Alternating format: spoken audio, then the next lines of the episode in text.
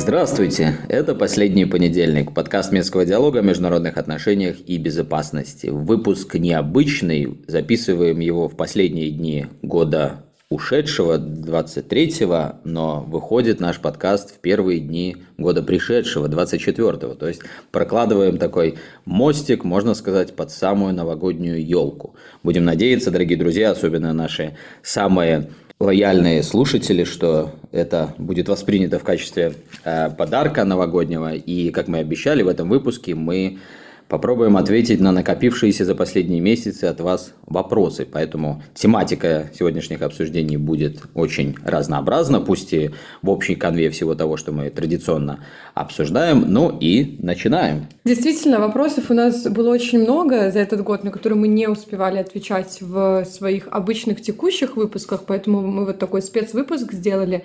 И из всех вопросов мы постарались выбрать несколько, которые бы были репрезентативны по регионам и географическим направлениям. Поэтому мы по факту сегодня сможем поговорить о нескольких э, регионах, о нескольких направлениях белорусской внешней политики в том числе.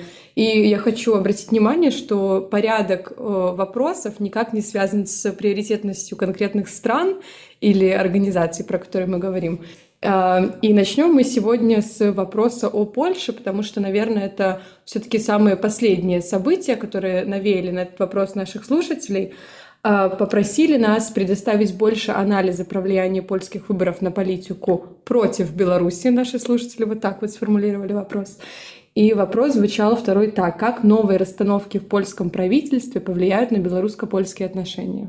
Я, кстати, несмотря на то, что мы еще не начали Новый год отмечать во время записи, совсем забыл э, представить, кто сегодня у нас э, в офисе Минского диалога. В общем-то, состав традиционный. Алисия Иванова, Денис Меленцов и я, Евгений Пригерман. И вспомнил о том, что нужно нас все-таки представить для того, чтобы вот так вот элегантно передать слово Денису. Отвечает Александр Друз, да? Примерно так.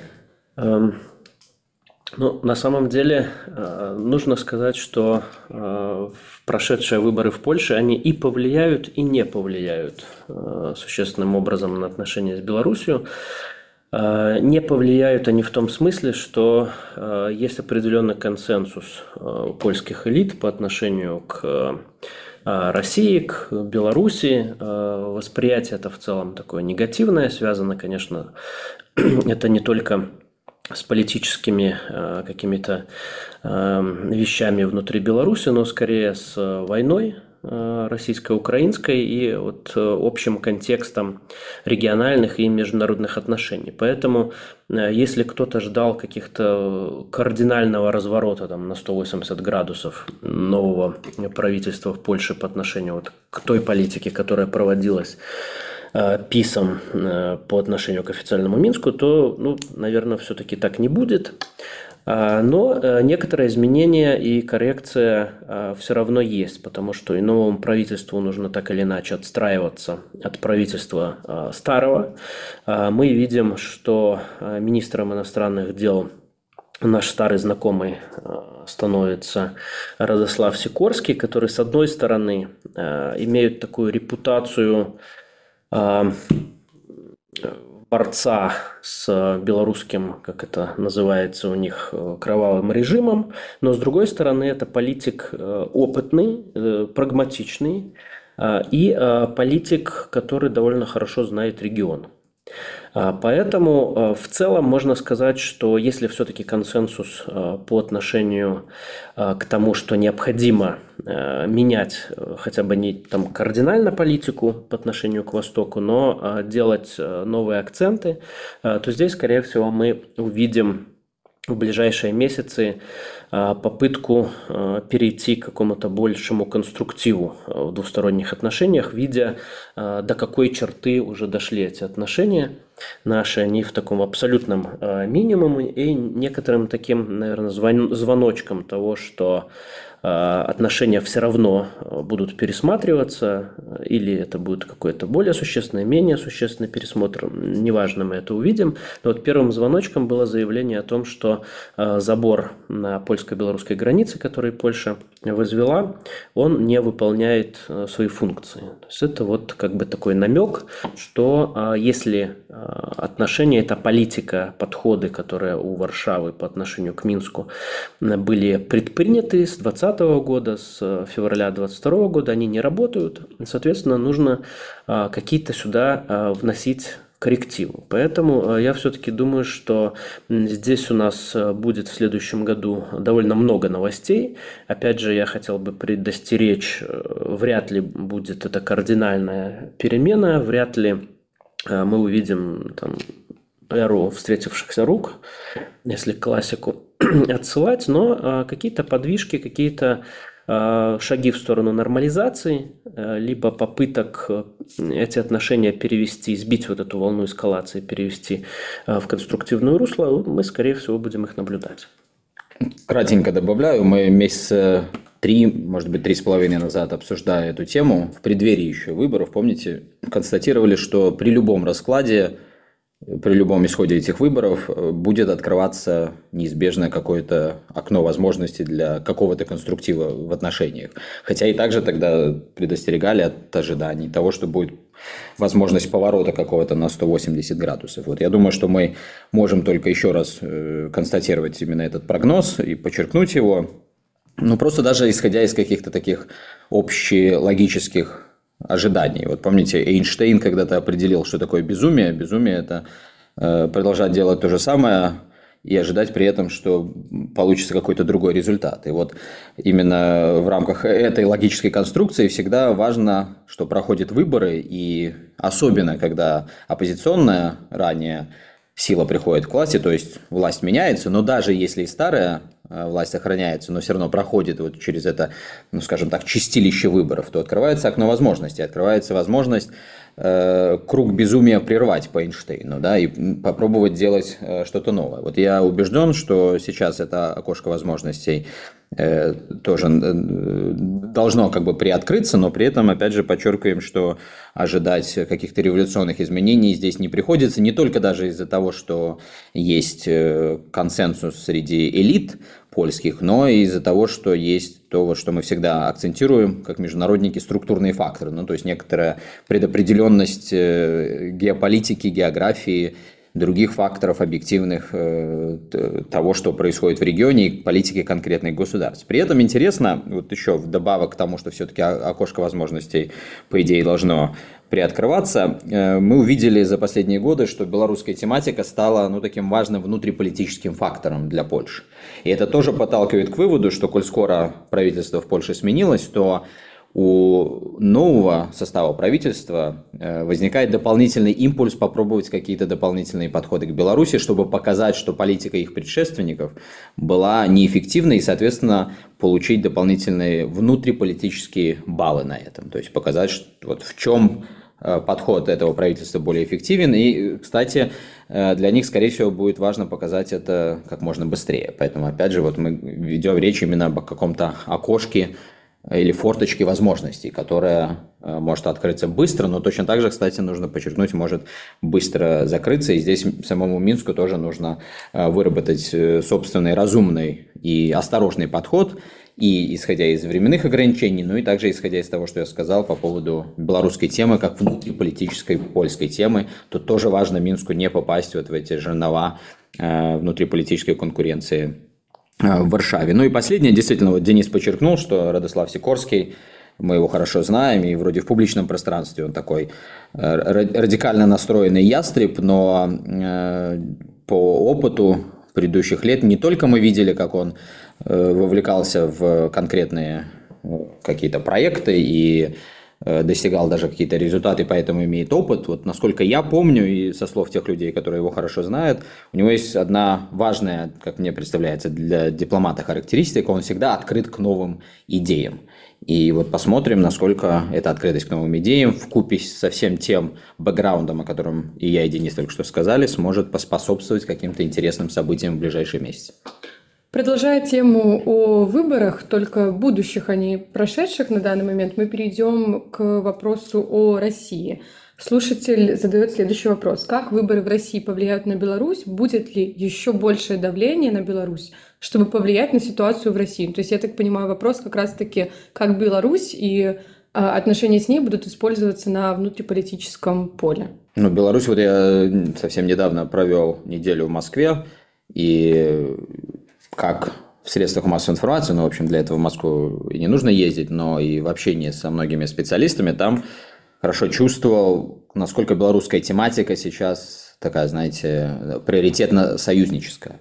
Многие вещи, вот как мне один э, видный российский эксперт сказал, о которых даже сложно было представить еще года полтора назад, сейчас э, идут э, полным ходом, реализуются программы и перешли уже от каких-то э, чисто декларативных фаз к фазе Э, имплементации, говоря таким техническим, что ли, э, языком. То есть в этом плане, конечно, вот э, тема Беларуси как союзник, Александр Лукашенко, у него там популярность сейчас существенная, особенно после всего того, что произошло в июне уже ушедшего года, так как на момент выхода нашего подкаста год будет уже новый, да, то есть все то, что было связано с мятежом Вагнера и роль Александра Лукашенко в нем. То есть это, конечно, все сыграло ну, большой плюс и для Беларуси, и для лично Александра Лукашенко восприятие российскими элитами и э, населением.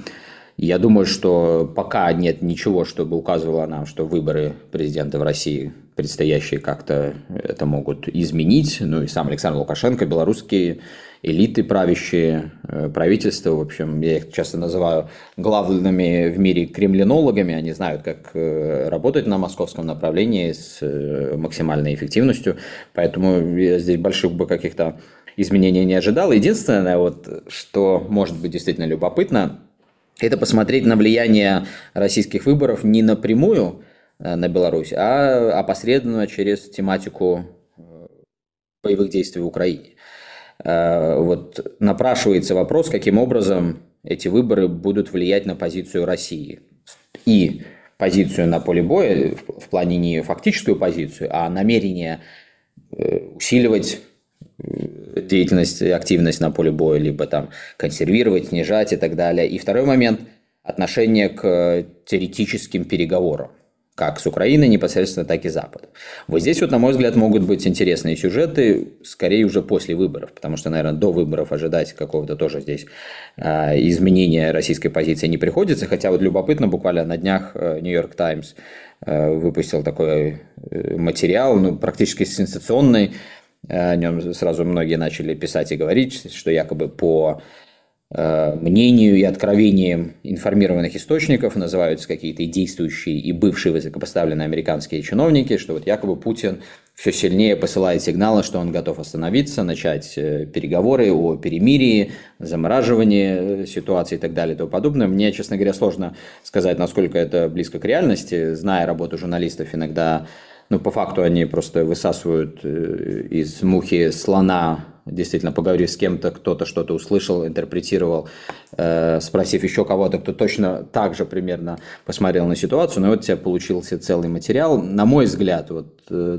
все то, что происходит в мыслительном процессе в Москве, несколько отличается от материала York Times. Поэтому еще раз подчеркну, что я думаю, что до э, президентских выборов э, в марте э, в России мы не будем видеть каких-то поползновений со стороны Москвы действительно в сторону переговорного процесса. А вот уже после этих выборов, тут, мне кажется, вариативность сценариев может быть повыше и поинтереснее. И в этом плане Э, так или иначе это все будет сказываться на Беларуси, тем более в контексте, вот еще раз обратим внимание на слова Александра Лукашенко, высказанные в Санкт-Петербурге э, в общении с журналистами, где он подчеркнул, что на его взгляд 24 год определяющий будет для э, боевых действий в Украине, и он даже сказал, что вот мы должны будем поплотнее с украинцами поработать. Вот это вот такой любопытный материал, мы хорошо понимаем, насколько ситуация на поле боя и более широко в региональной безопасности будет иметь определяющее значение для будущего Беларуси.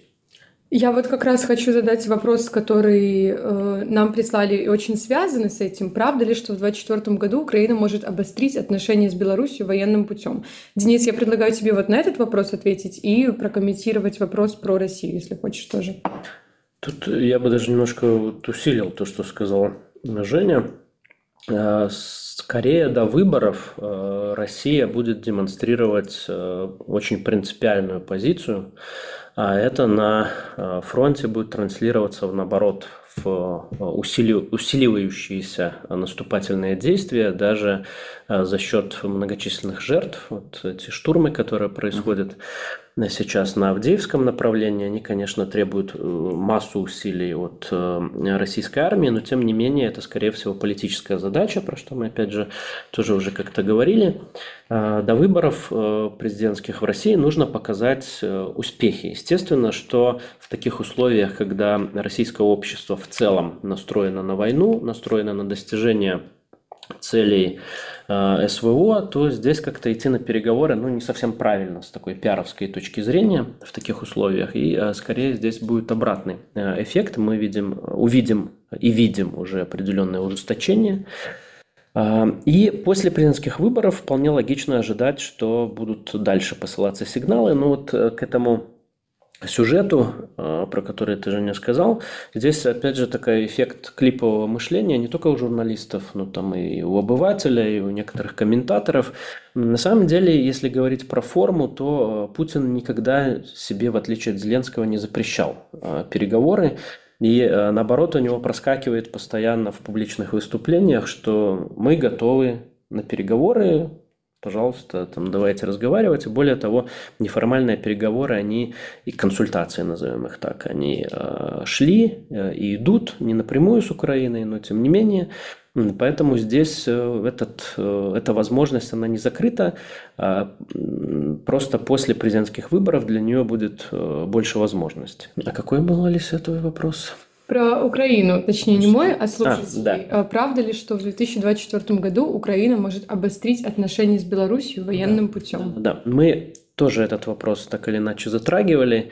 А, и здесь э, прогноз заключался скорее не в том, что вот в 2024 году может произойти э, что-то там такое а, на белорусском направлении, если смотреть со стороны Украины, но здесь общая логика э, развития событий она подсказывает э, нам такую угрозу, по крайней мере, необходимо ее проговаривать, продумывать, что э, загнанная э, в угол страна, в данном случае Украина, она не имеет никаких, никакого другого, по большому счету, выбора, как географически расширять конфликт с тем, чтобы вовлечь больше государств на своей стороне. То есть, э, грубо говоря, как пример, а, для того, чтобы э, либо НАТО в целом, либо отдельные государства а, НАТО больше вложились в помощь Украине, в том числе и военными средствами, необходимо как-то этот конфликт эскалировать, подогреть. И вот э, такими возможностями для Украины является расширение боевых действий на Молдову, на Беларусь, а, потому что, вот, повторюсь, для них не будет видимых вариантов, а, как этот конфликт закончить, либо повернуть э, в благоприятную для себя э, сторону. Э, не факт, что это произойдет, конечно, далеко не факт, но эту угрозу нельзя сбрасывать со счетов, по крайней мере, ее нужно учитывать при прогнозировании и оценке рисков, угроз и каким образом дальше будут, будет развиваться этот конфликт. То есть я такого варианта не исключаю, тем более, что а, в Украине нарастает э, внутриполитический кризис, есть э, разные группировки влияния, которые будут, скорее всего, с ходом, с нарастанием этого кризиса получать дополнительную автономию. Сейчас уже говорят о том, что в Украине есть две армии. Одна, грубо говоря, под, под подчиняется Залужному, вторая подчиняется командующему сухопутных войск и Зеленскому. А, вполне вероятно, что появятся а, в дальнейшем какие-то новые акторы. Вот все говорят про возвращение политики в Киев. Вот это вот как раз такое а, многообразие, когда Зеленский на первом этапе консолидировав политическую элиту и построив такую вертикаль военную, военной власти, можно сказать, сейчас он утрачивает эту монополию, и вполне вероятно, что будут э, такие более радикальные элементы, обретут автономию, и они будут состоятельно принимать решения, в том числе по некоторым боевым действиям. Вот это вот крайне опасная ситуация для Беларуси и для других соседних государств, и, по крайней мере, ее нужно обсуждать и анализировать. И, кстати, это, в принципе, на мой взгляд, одна из ключевых тенденций, за которой нужно будет наблюдать э, в 2024 году, вот то, о чем Денис сказал, возвращение политики в Украину и как это влияет на поле боя, на структуру вообще вооруженных сил Украины. Потому что это, ну, на мой взгляд, будет определяющим не только в контексте вот этого вопроса, который мы обсуждали, но и вообще будущего хода и войны, и всего того, что мы подразумеваем под региональной безопасностью. Спасибо, Женя, спасибо, Денис. Э, я предлагаю переместиться в другую часть мира и обсудить США. Вопрос как раз-таки был про белорусско-американские отношения и что их ждет в перспективе. Я хочу напомнить, что в 2024 году в США тоже проходят выборы, и тоже наверняка будет э, все тяжело и турбулентно. И еще дополнительный вопрос, который нам задавали, какие точки контакта есть в данный момент между Беларусью и США? Ну, контакты есть как минимум на уровне э, дипломатов, которые, в общем, продолжают э, выполнять свою работу, понятно, в крайне ограниченном и урезанном формате. Вы знаете, что э, посольство США в Беларуси, оно как бы фактически есть, но фактически его деятельность ну, практически приостановлена. Э, то есть э, дипломаты, которые отвечают за Беларусь, базируются в Вильнюсе, и периодически те из них, кто имеют аккредитацию здесь, э, в Минске, приезжают. Понятно, что это очень далеко от полноценной работы посольства, не говоря уже о том, что в принципе-то американское посольство, начиная с 2008 года, в Беларуси работает в крайне урезанном составе, и это тоже, конечно же, сказывается на том объеме работы, который оно всегда могло выполнять, то сейчас это, ну, в принципе, сведено в миниатюру. Но, тем не менее, контакты есть. В Вашингтоне действует белорусское посольство, также, естественно, в урезанном формате, но, тем не менее, оно там постоянно возглавляется э, поверенным в делах, при том человеком, который уже вот, второй раз туда в такой функции отправился, то есть хорошо знает э, политико-дипломатическое поле в Вашингтоне, и понятно, что за счет одних лишь этих знаний Э, с учетом вот той крайне напряженной ситуации между нашими странами решить э, много задач не получится, но тем не менее, вот говоря о контактах, это нужно констатировать.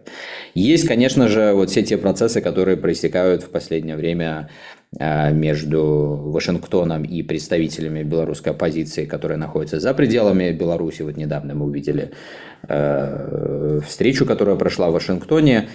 Ну, здесь э, я бы не хотел сейчас вдаваться в подробности этой дискуссии, потому что она у нас э, по определению воспринимается, как ни странно, даже людьми, которые профессионально вроде бы должны следить за этими тематиками, воспринимается скорее эмоционально, чем аналитически, но констатируем просто все то, что мы увидели э, в рамках этой встречи, но нам показывает вот такую классическую проблему, которая которую я бы так сформулировал. Есть э, заявления, есть там твиты или что там сейчас это, э, эксы какие-то, иксы, да, то есть сообщения средств в СМИ и также в социальных сетях, ну а есть некая действительность. Ну и действительность показывает, что для США Конечно, белорусская тематика, в том числе в преломлении вот не отношений непосредственно с официальным Минском, а с оппозиционными структурами, но эта тема такая, глубоко третичная, если не дальше. То есть, ну, достаточно обратить внимание, в каком формате, кто участвовал в этих переговорах со стороны Вашингтона, чтобы это заметить. Поэтому это означает, что, э, естественно, э, нет возможности у Минска вот этот американский ресурс использовать как-то уж очень масштабно, как многие другие государства используют для того, чтобы расширять собственное поле для маневра. Те государства, которые для США представляют большую значимость, которые обладают э, в глазах США большими ресурсами. А, но при этом это тоже значит, что США вряд ли э, будут вкладываться, уж тем более в 2024 году, в какую-то совсем уж серьезную, ну, назовем это так, подрывную деятельность в отношении официального Минска. То есть многие шаги, к сожалению, крайне негативные уже были э, предприняты. К сожалению, они будут иметь долгосрочные негативные последствия не только для двусторонних отношений белорусско-американских, но и, в принципе, для э, возможности Беларуси осуществлять эффективный такой вот внешнеполитический э, маневр и расширять собственное поле для маневра внешней политики. Поэтому Минску нужно искать другие средства для того, чтобы этот маневр осуществлять, что, в принципе, Минск и делает. Понятно, здесь э, много сложностей, и не всегда это просто совершить, но, по крайней мере, вот мы видим, что именно таким образом белорусская внешняя политика в последнее время развивается. Так что здесь тоже вряд ли можно каких-то новинок ожидать. Единственное, что Э,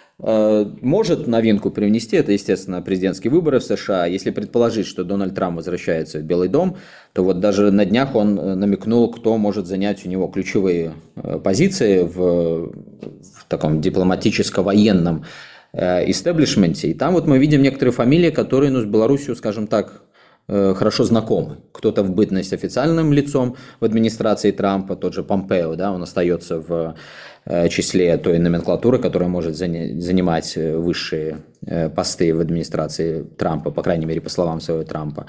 Ну и некоторые люди, которые, тут не, не будем вдаваться в подробности, но в которые познакомились с белорусским кейсом, уже будучи в статусе X, и, в общем, потому как они познакомились с этим кейсом, потому какие они тезисы высказывали, знакомясь с белорусским кейсом, но можно ожидать, что э, с их стороны будут подходы, отличающиеся от того, что мы видели в исполнении администрации Джозефа Байдена. Вот на этом я, наверное, ограничусь своим комментарием. Ну и пока мы тоже не видим, что у Соединенных Штатов есть какая-то нюансированная политика, в принципе, по Беларуси, э, это проистекает из того, что э, страна э, для Вашингтона э, не важная. То есть, с одной стороны, здесь не будут предпринимать никаких серьезных шагов для дестабилизации ситуации, что вот до выборов 2020 года они пытались играть на таком нейтралитете белорусском, с тем, чтобы отдалить официальный Минск от Москвы, но э, сейчас очевидно, что у них э, ничего с этим не получится, они даже не задумываются для того, чтобы какие-то шаги в этом направлении предпринимать. И учитывая, что страна утратила и дальше тратит, утрачивает интерес для Вашингтона, то здесь как это обычно бывает с американской политикой, можно проявить принципиальность и э, вот что э, Вашингтон и делает, вводя э, постоянно новые этапы санкций, добавляя и экономических, и политических. Вот поэтому где-то вот в таком режиме, наверное, наши отношения будут существовать как минимум до следующих президентских выборов штатов. В завершении нашего выпуска переходим к последнему, но не по значимости блоку и вопросу про ЕС. Мы в предыдущих выпусках, Женя очень много говорил про то, что ЕС недостаточно старается, недостаточно геополитически, недостаточно то, недостаточно все. И, соответственно, к нам прилетали вопросы э, такие, может быть, даже каверзные немножечко. Что ЕС нужно делать, чтобы снизить напряженность в регионе? И вообще, как чтобы вот... Жене им... понравилось. Да, да, как ЕС должен себя вести, концов. чтобы Женю это удовлетворило? Э, ну, ЕС должен быть более геополитическим всего-то. Э, вот все то, что задекларировано на уровне э, каких-то общих слов, было бы хорошо, чтобы она реализовывалась. И здесь Понимаете, я не пытаюсь быть очередным э, таким комментатором, который, вот, сидя где-то там дома на диване, э, всех так э, ярко критикует. Я пытаюсь подчеркнуть всегда проблему, связанную с Европейским Союзом, что вот как я только что сказал, да, есть твиты и заявления, а есть реальность. В европейском в случае Европейского Союза проблема, она еще более серьезная. То есть тут э, вот этот гэп, яма не только между заявлением и действиями, а еще между заявлениями, структурными возможностями ЕС, то есть, в принципе, на, на что э, Союз способен в том виде, в котором он существует, и потом уже действиями, которые конкретные политики предпринимают или не предпринимают. Э, я, честно говоря, вообще э, начинаю сомневаться в том, что э, и, и не только я, кстати, это сами европейцы это делают, правда, там с разными посылами и с разными политическими платформами, что ну, вот ЕС в том виде, в котором он существует, существует, в принципе, способен быть эффективным внешнеполитическим актором. Ну, то есть, просто элементарно можно посмотреть на количество государств-членов, на то, насколько разнятся их интересы. Вот сейчас э, классический пример – это, естественно, происходящее на Ближнем Востоке. Да? Э, проходит целая серия различных э, встреч на уровне руководства Европейского Союза, ключевых дипломатов, а потом страны выходят на Генассамблею ООН, и мы смотрим, как они вообще по-разному там голосуют. Хотя по идее, они должны иметь э, вообще единые подходы к внешней политике. А там вообще три самых разных группы стран вырисовываются на Генассамблее. Одни крайне э, э, поддерживают Израиль и не хотят ничего слушать о странах арабских, и в частности о Палестине. Другие ровно наоборот, а третьи занимают какую-то промежуточную линию и еще пытаются играть на том, что политически популярно или нет.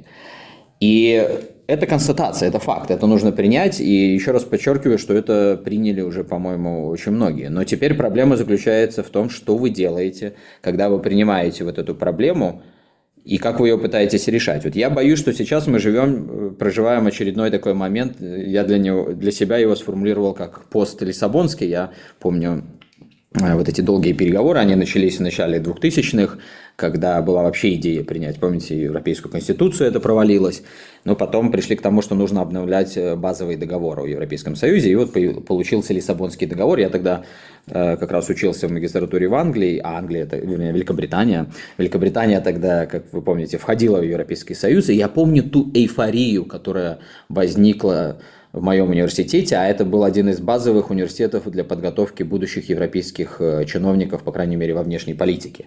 И там многое профессура, это бывшие высокопоставленные чиновники Еврокомиссии были. И вот там была просто настоящая эйфория по поводу того, что все, мы приняли новый договор, вступаем в новую эпоху рая на земле, как сегодня Барели говорит.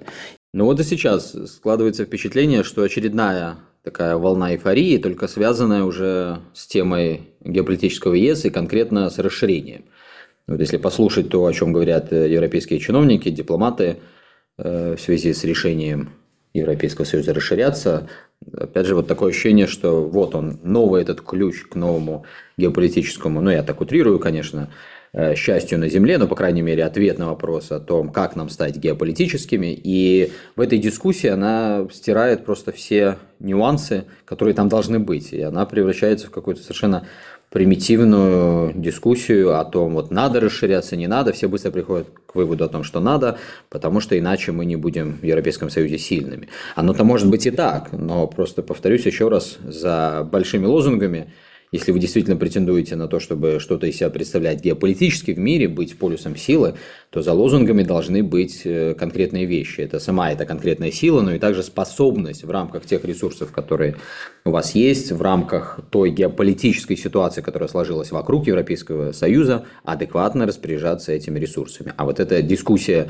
эйфоричности, э, которая напоминает постлиссабонский период, она, к сожалению, ну, для меня как раз таки указывает на то, что никаких а, действительно необходимых решений сделано не будет, э, которые помогут максимально эффективно ресурсы использовать, а все опять пойдет к лозунгам, популизму и э, бокалам шампанского и более ничего. Поэтому вот это все и определяет мое такое, к сожалению, критическое отношение к тому, что Европейский Союз в последнее время на международной арене делает. Ну и тут нужно сказать, что э, Европейский Союз действует то противоположно геополитическому, да, то, что он называет геополитическим, таким не является. Геополитика, являясь наукой про политику через призму географии, Э, заставляет э, актора думать о продвижении своих интересов, в том числе в географической плоскости. То, что делает ЕС в том числе через расширение, принимая такие вот государства, э, как Украина, Молдова, некоторые другие, действуют скорее в ущерб собственной безопасности и собственному, а, собственным перспективам развития, навлекая на себя еще большие риски. То есть здесь э, совершенно какое-то противоположное движение. Ну и что касается что евро... того вопроса, что Европейский Союз может э, сделать в конкретной ситуации для деэскалации напряженности, то мне кажется, что Европейский Союз, вот если его брать не как совокупность государств, а именно как союз э, в целом, как э, политический субъект, а он, наверное, э, фатально не способен что-то делать в такой конкретной ситуации, потому что сама эта структура, она не заточена, грубо говоря, под решение больших политических, геополитических вопросов, решение вопросов там, войны и мира. А это скорее актор, который создавался для мирного времени, во-первых, и скорее для а, урегулирования а, каких-то торгово-экономических противоречий между его членами, во-первых, и для расширения своих возможностей вот именно в экономическом смысле, как такой экономический альянс. А здесь э, действительно Европейский Союз достиг многого, и перспективы здесь э, до сих пор сохраняются. Но э, если мы говорим о вопросах разрешения конфликта, в Украине, то здесь скорее я бы смотрел на отдельные государства Европейского Союза, которые еще сохраняют свой военно-политический суверенитет и что-то здесь могут сделать, то, в принципе, как такой первый шаг, во-первых, наверное, это осознание того, что действительно нужно переводить конфликт с военного в дипломатический, и э, решать вопрос э, путем урегулирования. Для этого нужно выступать с какими-то миротворческими переговорными инициативами, а для этого должна быть политическая воля. Ну и э, все, кто в таком э, русле думают, скорее обращают взоры на э, Францию и Германию, э, прежде всего, как те государства, которые способны сформулировать цели, задачи и какие-то проекты в Э, в политико-военной сфере. Э, в вот таком преломлении вполне возможно от них ожидать каких-то э, переосмыслений, но опять же, учитывая политические системы этих государств, должно пройти время, должны смениться политические элиты через выборы, через какие-то другие политические процессы. Тем, ну, тем не менее, я думаю, что вот э, ответ нужно искать здесь, а не а, на уровне а, Брюсселя, который ну, просто не может выполнять, прямо скажем, такие задачи. Ну и со структурной точки зрения очевидно, что Европейскому Союзу все-таки нужно найти ответ на главный вопрос, который он сам перед собой уже много лет ставит, особенно французские лидеры любят этот вопрос ставить, как же Европейскому Союзу достичь вот этой самой стратегической автономии.